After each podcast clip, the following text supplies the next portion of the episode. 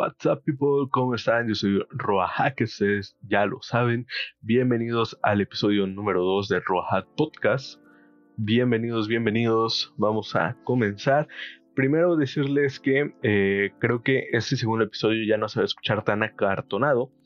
Y no me refiero a la calidad de audio, sino que ya no se escuche como, como una, una exposición de escuela, ¿vale? Quiero comenzar platicándoles que por fin recibí mi primer dosis de la vacuna contra el COVID-19. Me tocó la AstraZeneca y eh, vaya que pasé una pequeña travesía para llegar a, mi, a conseguir la vacuna. Eh, aquí en mi ciudad estaban vacunando para edad de entre 18 a 29 años, pero únicamente con a las personas que su apellido paterno empezaba entre la A y la Q. O sea que de la R a la Z, que justamente es mi caso, yo me apellido Reyes, así que la, las personas que teníamos apellido con R no estábamos contemplados en esta primera etapa de vacunación para este rango de edad. Pero el viernes 27 de agosto eh, como por ahí de las 12, 12 y media del día, empiezan a publicar todos los medios que, hey, pues siempre sí vamos a estar aceptando a personas que se apellidan de R o S el día de hoy y personas de la S en adelante el día de mañana. Un grandísimo detalle ahí. La vacunación solo era entre 9 y 4 de la tarde. 9 de la mañana a 4 de la tarde. Esto lo avisaron por ahí de las 12 y media, una, a la hora que yo me iba despertando. Eh, por algún detalle en el trabajo de mi papá, mi papá este, ya venía de regreso a la casa porque me parece que hubo una huelga o hay una huelga en su trabajo y eh, pues venía para acá mi papá, él me mandó lo de la nota de que siempre se iban a estar vacunando el día de hoy. Y me dice, pues bueno, pues ya que voy para la casa, voy por ti, te paso a dejar al punto de vacunación. El detalle es que aquí en mi ciudad hay dos puntos de vacunación únicamente. Uno que está en una colonia que no es como que la colonia más segura. Y el otro punto estaba en una universidad, precisamente la universidad de la que soy egresado, el Tecnológico de Chilpancingo. Yo dije, ah, pues buena onda, ¿no? Voy a mi universidad, muy seguramente me voy a encontrar mis compañeros ahí y pues la paso chill, ¿no? El detalle es que cuando llegamos a mi universidad se veía una fila que les gusta de unos entre 50 50, 60 metros de fila. Más o menos, un poquito más, tal vez llegándole a los 100 de fila. Y mi papá, pues medio exagerado, dice, no, fíjate cómo está de, larga la fila, eh, todavía ni los dejan pasar y no sé qué, vamos a ver al otro lado yo he de reconocer tengo un ligero problema para, para decir que no a algunas cosas. Y pues yo no, yo no le dije, no, aquí me quedo. Yo le dije, bueno, como quieras. Llegamos allá al otro lado, al otro punto de vacunación. Y em, yo, a decir verdad, esa colonia no lo ubico muy bien. No sé cómo está. Estaban vacunando en unas canchas. Eh,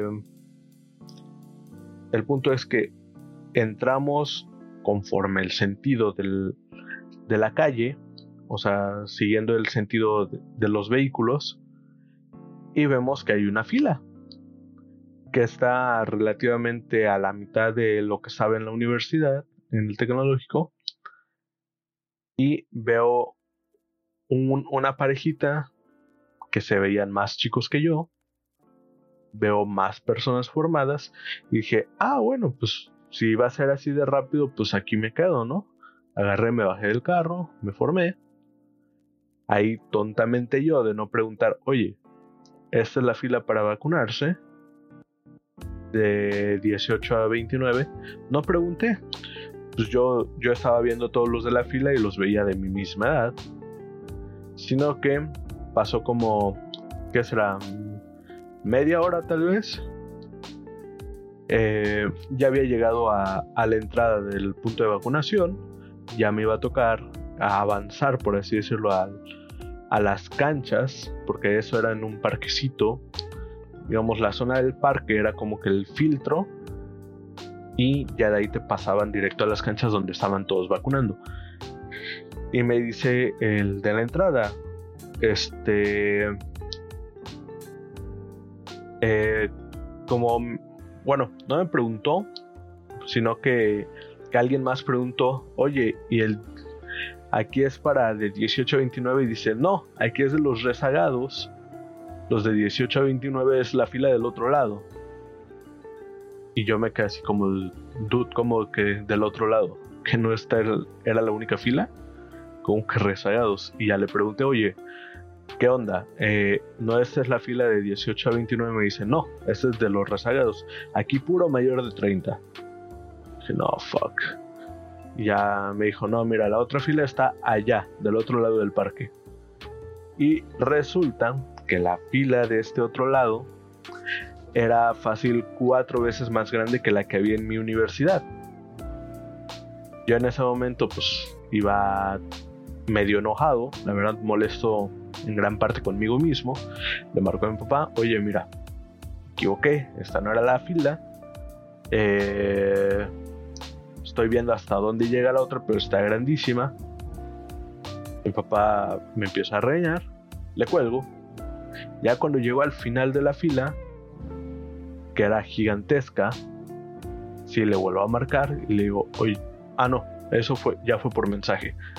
Pero le dije, oye, no, aquí está muy larga la fila. me dice, entonces que voy por ti y te llevo a, a la universidad. Y le digo, sí, sí, ya. O sea, como diciendo, pues si vas a venir por mí, ven ya, porque si no, nos vamos a tardar más. Ya el punto de vacunación cierra a las 4 y ya son las 2. Ah, no, mentira, ya eran las 3, sí es cierto, ya eran las 3 a esa hora. Eh, total, empiezo a esperar. Digo, pues bueno, ya viene un papá por mí.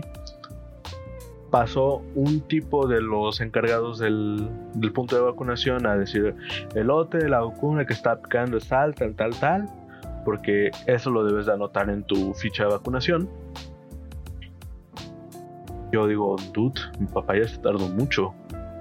¿Qué está pasando? Si se supone que, que va a venir por mí, ¿qué está pasando? Eh, dato, dato a resaltar, tanto mis papás como yo ocupamos iPhone y tenemos activa la función de, de rastrear los celulares. Así que dije, bueno, pues voy a ver por dónde viene. Digo, a lo mejor hay tráfico, me, me va a decir algo así. Pues si hay tráfico, pues no hay problema. Y voy viendo, y mi papá no se ha movido. No se ha movido de donde, de donde me dejó prácticamente. Y así de... Y me vuelve a escribir. Entonces, ¿qué? ¿Paso por ti o qué? Y ahí sí, ya me molesté yo simplemente le dije, no, pues ya aquí me quedo, ya faltan media hora. Eh, y mi detalle era que yo vi la fila grandísima y no veía que avanzaba. Y afortunadamente ya para ese punto ya había empezado a avanzar. la teoría que tengo yo es que vacunaron primero a todos los rezagados y por eso la fila de 18-29 no avanzaba. Porque si no avanzaba nada, nada, nada. Estuve prácticamente como media hora y no avanzó nada. Eh, bueno, empezó a avanzar la fila, todo, todo chido. Se tardó como una hora más o menos. Eh, no, menos, como 40 minutos, 35 40 minutos. Ya estaba en la entrada del, parquecito este. Dije, bueno, por lo menos dentro del parquecito, pues ya. Mi teoría es, bueno, de aquí en, pasamos la entradita y ahí yo, yo de aquí alcanzo a ver las canchas, ¿no? Pues no, resulta que dentro del parquecito estaban aprovechando hasta el más mínimo eh, espacio para que la fila serpenteara lo más posible y, eh, y que no se notara que todavía faltaba un chingo. El punto es que, bueno, ya. Me dieron mi fichita, me dijeron van a pasar aquí adentro del, del parque, siguen la fila, todo, otra media hora de espera. Finalmente llegué al punto de vacunación. Eh, eso sí, muy rápido. Ya que llegabas directo a las canchas, pues checaban tu ficha de vacunación, tomaban ellos unos datos, anotaban tu número de teléfono, tus, tus datos de contacto en unas listas de ellos, eh, te sellaban tu hoja, eh, regresaban solo la mitad, que era la mitad donde contenía los datos de la vacuna que te pusieron para que vinieras por la segunda, para que vayas por la segunda, y ya te decían, bueno, pasa alguna de las mesas de vacunación y ahí te dice, ¿no? Eh, ya en las mesas de vacunación, el proceso muy rápido, una jeringa muy pequeña. No sé si tengan ustedes la referencia, pero es como una, una jeringa como de insulina, muy poquito líquido. Eh, me vacunaron. Mientras me vacunaban, le pregunto a la, a la enfermera, a la doctora, le digo, disculpa, eh, ¿cuánto tiempo no se puede ingerir alcohol? Eh, y qué es lo que puedo tomar de medicamento en caso de que me sienta mal. Muy rápidamente me dice, se supone que no debes de tomar en 21 días y por algún este malestar o eso, paracetamol, pero no te preocupes, ahorita aquí en el en el punto de revisión ahí los doctores les dan las instrucciones. El punto de revisión es una una zona como salita de espera. Bueno, no sala de espera, simplemente una zona de la cancha que tenían llena de sillas en la que te hacen esperar 15 minutos en caso de que tengas una una reacción, una este un efecto secundario de la vacuna. Ahí lo detectan en corto y en corto te atiendan. Eh, el único detalle es que en esos 15 minutos no, ningún doctor fue de, miren, si no pueden ingerir bebidas alcohólicas durante tanto tiempo, si tienen algún malestar, tomen eso. Nada, nada, absolutamente nada. Simplemente fue, simplemente fue, eh, a ver, no se nos murió nadie, ok, ya se pueden ir. El único detalle ahí es que estaba empezando a llover. Regresé a mi casa súper empapado y eh, pues bueno, reacciones secundarias que tuve yo, dolor de brazo. Ese mismo día tuve dolor de brazo, que es lo normal, lo que se esperaba. Eh, al otro día, ese dolor de brazo fue insoportable por la mañana. Quedé una hora acostado en la cama sin moverme, porque al mínimo movimiento que hacía, sentía que el brazo se me caía. Todo ese día tuve como que indicios de malestar de estómago, indicios de malestar de este cuerpo cortado, me sentía como que debilidad, un poco como eh, sensibilidad en las articulaciones, pero nada, nada grave o nada que, me hiciera sentir extremadamente mal. De hecho, incluso el 27 hice stream, el 28 hice stream. Eh, para el tercer día, ahí sí fue un dolor más, más interno, por así decirlo, porque yo el dolor que sentía en el brazo era, eh, se podría decir que en el hueso, es como cuando tienes una herida vieja y el mismo frío, el clima frío, hace que, que sientas un dolor perinterno. Eso es lo que yo sentí el tercer día. Ya ahorita cuarto día en adelante, pues ya no sentí ningún malestar extra, ya puedo mover el brazo con normalidad, no tengo 5G en mi celular, no se me quedan pegados objetos metálicos al brazo, esos son únicamente puros mitos. Y hasta ahí la historia de, de mi travesía con la vacuna de COVID-19, con, con mi travesía de haber sobrevivido a la AstraZeneca. Bueno, segundo punto que quiero tocar el día de, hoy en este episodio es un poco más relacionado con, con lo que se ha convertido en mi actividad principal el último medio año o el último año, que es eh, Twitch, o más bien que es hacer transmisiones en vivo, hacer streaming. Eh, yo transmito en una página llamada twitch.tv, para los que no sepan. Eh, esa plataforma de streaming de videojuegos es parte de Amazon. Amazon son los dueños de Twitch. Twitch es la plataforma ideal, por así decirlo, o es la plataforma, es la meta de los que se dedican a esto, porque todos quieren estar en Twitch. Obviamente eh, hay sus pequeñas excepciones o hay sus cosas que llaman la atención a otras plataformas, como los famosos contratos, los medios que que te dan para facilitarte un, sueldo en otras plataformas, pero básicamente la, la meta es Twitch.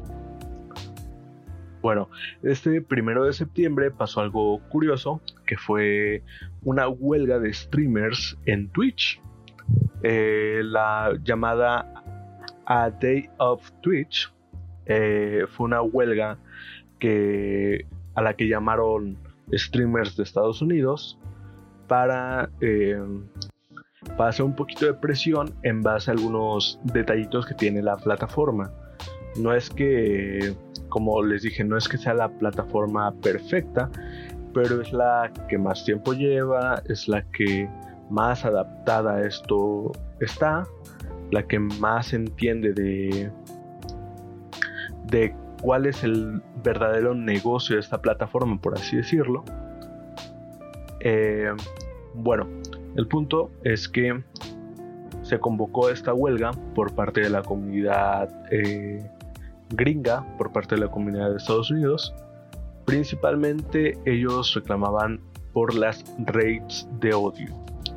Las rates de odio, para quien no, no sepa, en el ámbito de, los streams se le conoce a una rate como cuando ya terminas tú tu transmisión y rediriges a todo tu público hacia la transmisión de alguien más.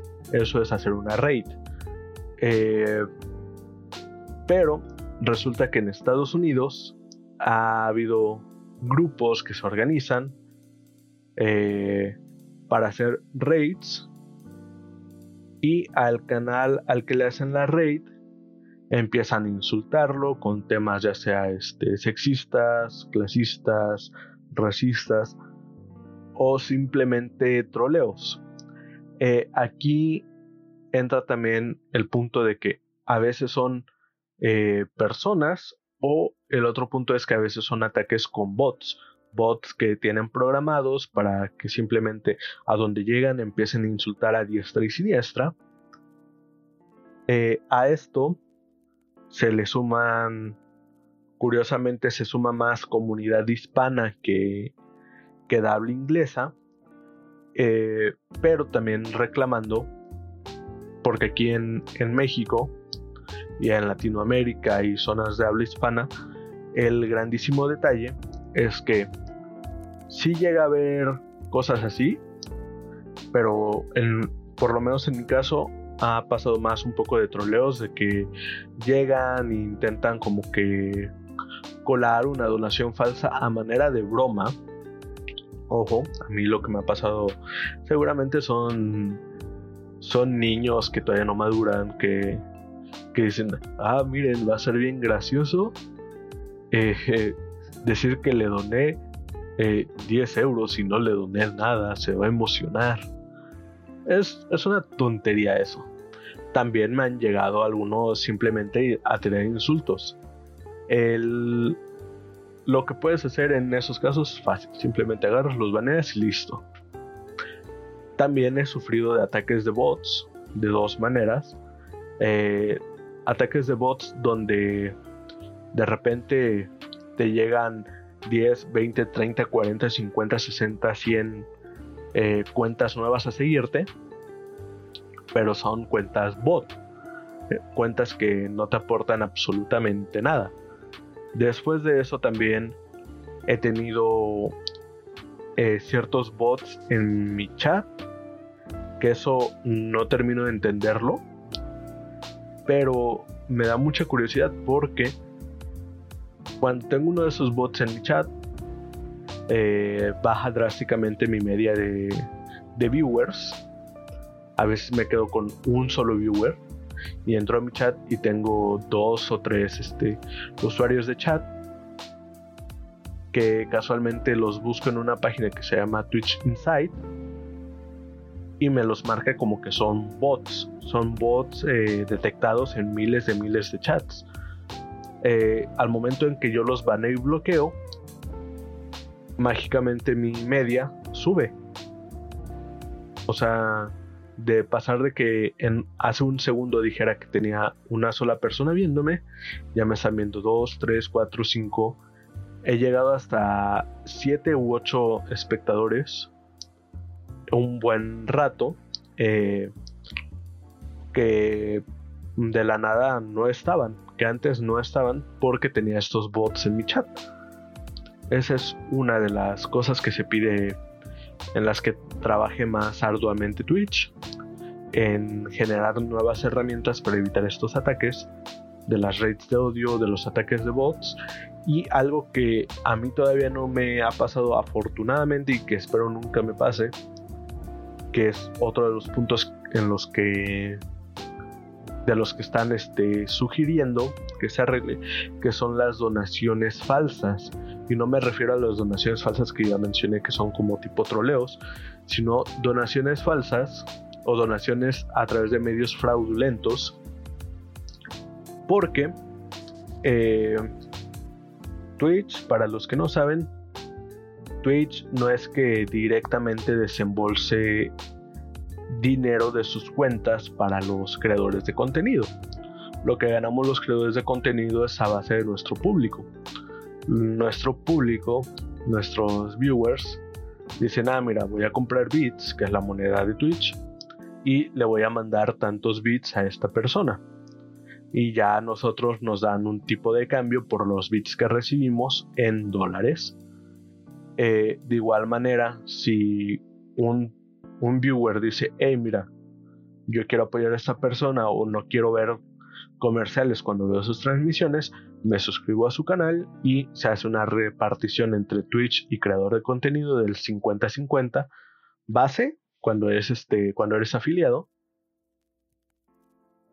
Pero resulta que ya ha habido casos en los que eh, hackers o personas que tienen intervenidas sus tarjetas o X, X o Y razón, compra bits y, eh, por ejemplo, digamos, Twitch te paga cada 100 dólares, pero digamos que yo tengo 50 dólares en mi cuenta de Twitch, llega Trollecito 2021 compra bits de manera fraudulenta y me manda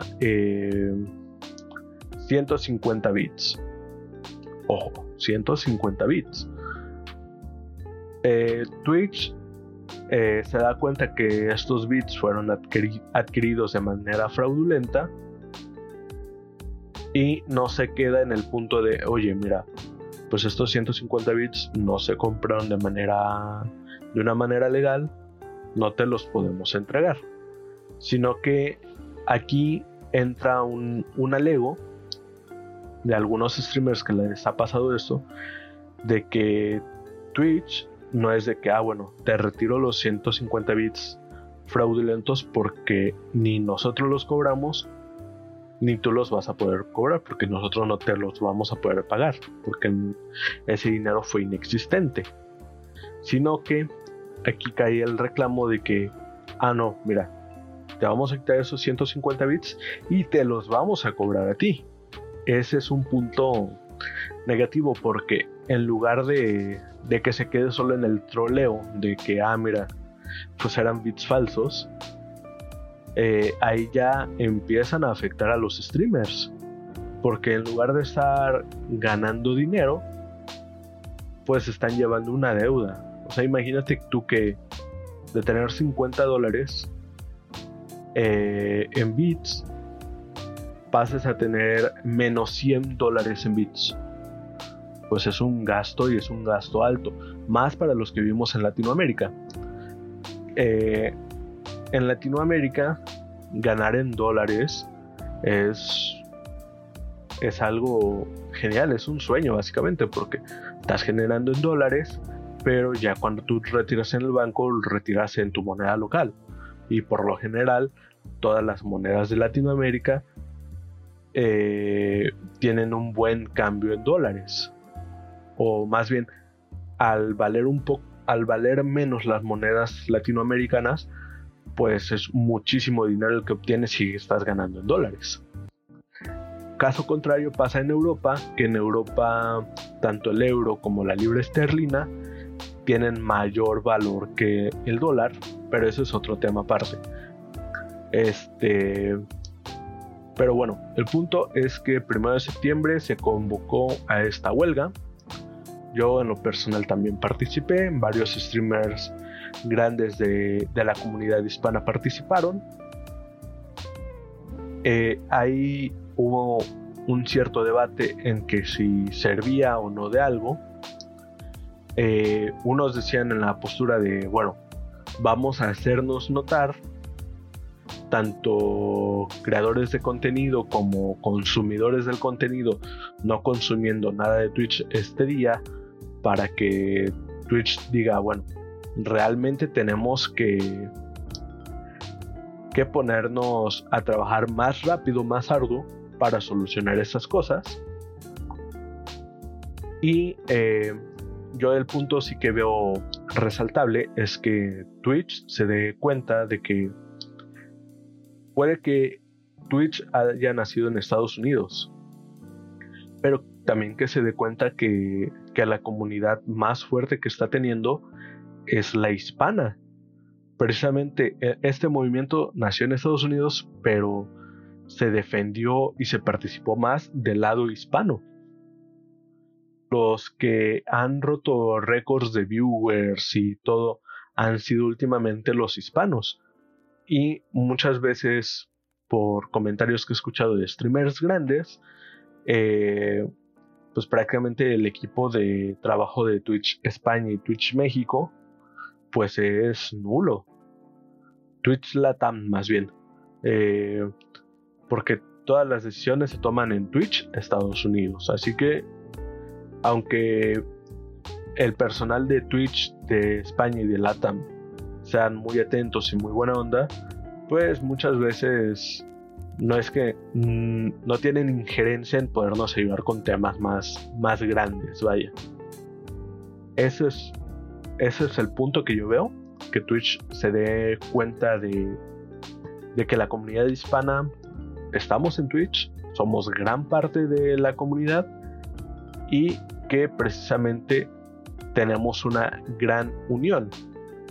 Porque imagínense, esto nació en Estados Unidos, pero quienes la apoyamos y participamos más fuimos los hispanos, los latinos.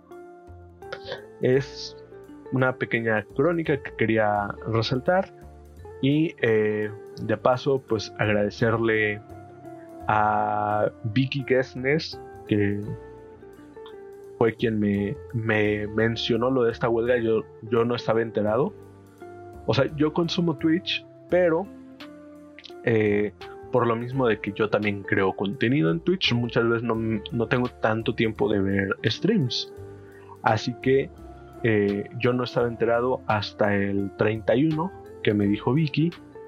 Eh, ya después me metí, chequé cuáles eran los puntos, me pareció correcto. Dije yo también me sumo a la huelga. Y el primero de septiembre no realicé stream, no consumí ningún contenido en Twitch. Sí me metí a curiosear, a ver por ahí quién era quienes habían sumado y quienes se lo habían pasado por el arco del triunfo y que aún así transmitieron. Vi por ahí que Rubius transmitió, pero me parece que Rubius fue por campaña. Él ya tenía una campaña ese día, así que no podía, por contrato no podía este, hacer stream ese día. Hubo otros que, que en su postura de decir que si un creador de contenido no, no transmite por un día, al contrario de ayudar, se está perjudicando porque las ganancias de ese día no van a llegar. Eh, transmitieron esas personas. Hubo otros más que ni enterados estuvieron y estuvieron un día como si nada. Em, creo que con eso puedo llegar a cerrar esta parte con el saludito a Vicky. También para que no se me sienta mal mi otro mod. Saluditos también a Benk. Y eh, hi Nilofar, how are you? mi amiga de, de Irán, Nilofar, que también hace directos en Twitch para que la vayan a seguir. Benk igual hace streams, que también lo vayan a seguir en Twitch. Y eh, otra, otro puntito que se me hizo curioso durante esta semana que vi. Eh, vi un, un artículo en Shataka, es un blog español sobre tecnología, que mencionaban el, este, el por qué la mayoría de controles de mandos eh, de videojuegos ocupan los botones A, B, Y, X y por qué PlayStation no los ocupa. Eh, resulta que Japón, siendo la madre de, de la industria de los videojuegos, eh, quería llamar la atención de los de las personas que jugaban videojuegos que originalmente jugaban en las maquinitas de arcade, las famosísimas maquinitas que siempre han estado en la tienda de la esquina y cositas así.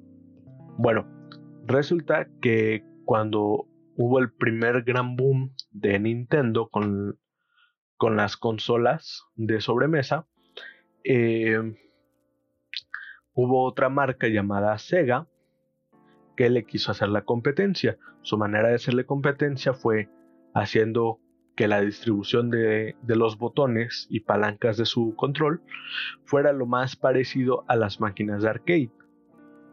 Y terminaron con una cruceta con seis botones de acción que eran A, B, C, eh, X, Y, Z, porque esa era la distribución de botones de las maquinitas. Eh, ya después hubo muchas marcas que sacaron sus controles. Hubo una marca que tenía incluso un pad numérico en el control. Y ahí fue cuando Nintendo dijo, no, a ver, vamos a ponerlo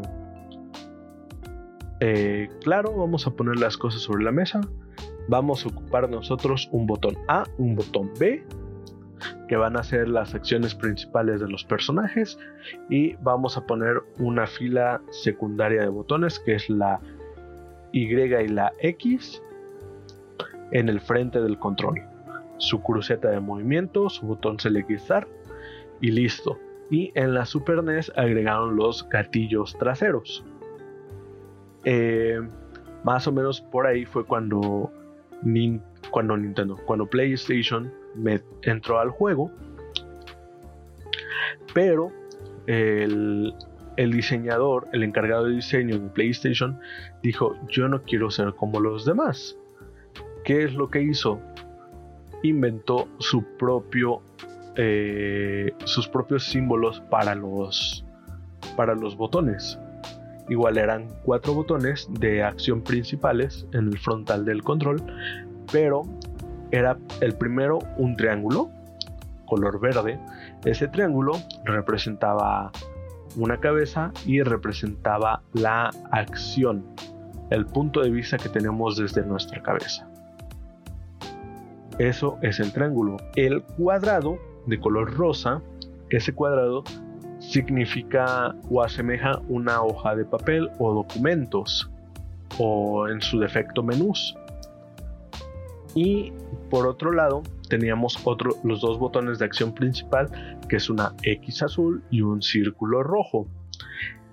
Curiosamente haciendo referencia a la X como un sí, como una selección en color azul y su antólogo un círculo haciendo referencia a un no de color rojo.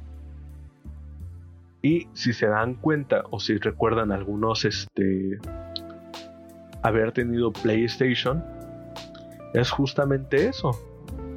Cuando presionabas X siempre era para aceptar, cuando presionabas círculo siempre era para negar o retroceder. En el cuadrado tenías algún tipo de o menú o acción secundaria, igual que en, que en el triángulo, pero eh, se mantenía su esencia. Ya sabías que todo para aceptar era con X y todo para negar era con el círculo. Eso se me hizo muy curioso y tenía que, agregarlo aquí también al, podcast. Eh, nada más que, sin más, siento que ahorita ya no tengo algún otro puntito, algún otro tema que, que tratar en este episodio. Este episodio es la segunda vez que lo grabo. Eh, incluso es como hubo como cuatro o cinco veces que grabé el intro por cuestiones de que se me interrumpió de alguna manera, no me gustaba, me trababa, un rollo. Y yo no tengo tantísima paciencia para editar audio, así que creo que por el día de hoy eh, terminamos el segundo episodio de Rodahat Podcast por aquí. Eh, ahora en la descripción van a poder encontrar el link a mi Discord para que se unan a toda la comunidad de tanto del podcast como de los streams. También saben que me pueden seguir en Twitter como arroba roahack o en Instagram como arroba roahack-bajo, donde pueden mandar sus preguntas y sugerencias para futuros programas del podcast. Eso sería todo por el día de hoy. Nos vemos, que descansen. Chao, chao.